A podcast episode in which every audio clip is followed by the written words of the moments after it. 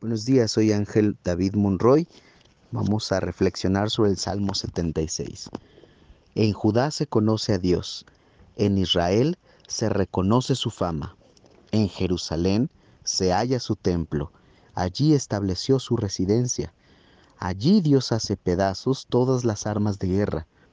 Dios de Israel, tú eres un Dios maravilloso, eres más grande que las montañas eternas. Todos los hombres de guerra se quedaron sin sus armas, cayeron en el campo de batalla.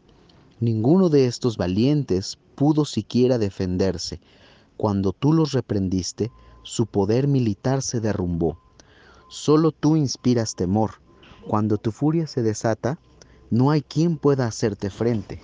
Cuando tú, Dios mío, decidiste hacerles justicia a todos los pobres de la tierra, dictaste tu sentencia desde el cielo y la tierra, temerosa, prefirió guardar silencio. Cuando te enojas, hasta el hombre más furioso se rinde ante ti y te alaba. Cumplámosle a nuestro Dios todas sus promesas, y ustedes, naciones vecinas, tráiganle ofrendas al Dios admirable. Él humilla a los gobernantes y hace que también tiemblen de miedo todos los reyes de la tierra.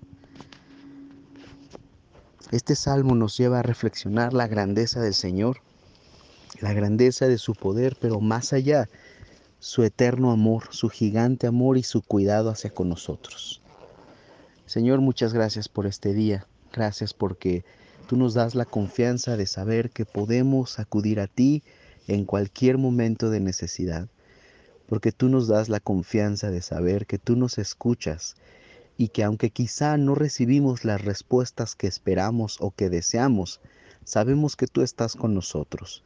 Y esa confianza y esa paz y saber que tú eres el Dios Todopoderoso nos llena de confianza, nos llena de fe, nos llena de esperanza.